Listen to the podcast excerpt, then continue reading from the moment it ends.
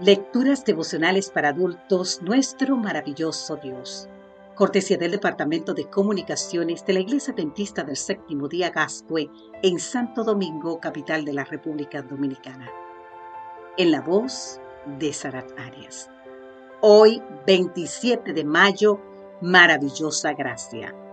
Romanos capítulo 5, los versículos 6 al 8 nos dicen, a la verdad, como éramos incapaces de salvarnos en el tiempo señalado, Cristo murió por los malvados. Difícilmente habrá quien muera por un justo, aunque tal vez haya quien se atreva a morir por una persona buena.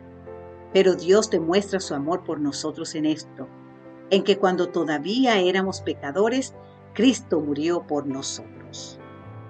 Ahora bien, ¿cómo podríamos explicar lo que es la gracia de Dios en términos que todos podamos entenderla? La respuesta la encontramos en nuestro texto de hoy. Debido a que tú y yo éramos incapaces de salvar, de alcanzar la salvación por nuestros propios méritos, Dios envió a su Hijo para que muriera en nuestro lugar cuando todavía éramos pecadores. Lo que el apóstol Pablo nos está diciendo aquí es que, además de que no podemos ganar la salvación, tampoco la merecemos. Un relato que cuenta David A. Seaman ilustra bien en esta gran verdad.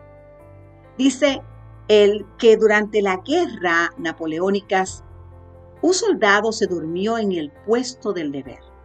Habiendo sido juzgado, se lo encontró culpable y fue condenado a muerte. Apenas supo de esta noticia, la madre del soldado se las arregló para conseguir una audiencia con el emperador. Cayendo a sus pies, la mujer imploró misericordia. Alegó que era viuda y que su hijo era su única fuente de sustento. Su hijo no merece misericordia, le respondió Napoleón.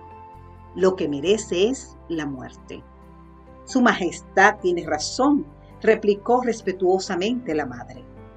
Por eso es que estoy suplicando misericordia para él, porque si la mereciera, entonces no sería misericordia. Dice el relato que Napoleón, impactado por la lógica de esa última declaración, otorgó el indulto al joven condenado. ¿Por qué lo hizo? Porque la gracia del perdón no se concede a quien lo merece, sino a quien lo necesita. ¿No era esta exactamente nuestra situación como seres humanos caídos?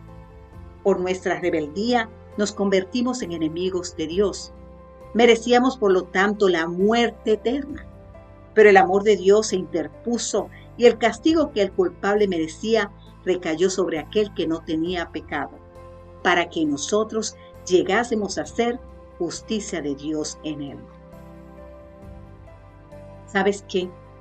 El inocente carga con nuestra culpa y nosotros a cambio recibimos su justicia. Y todo esto porque el gran amor de Dios nos busca y nos alcanza. No porque seamos dignos, sino porque somos totalmente indignos. Maravilloso intercambio, maravillosa gracia. Alabado sea el nombre de Dios.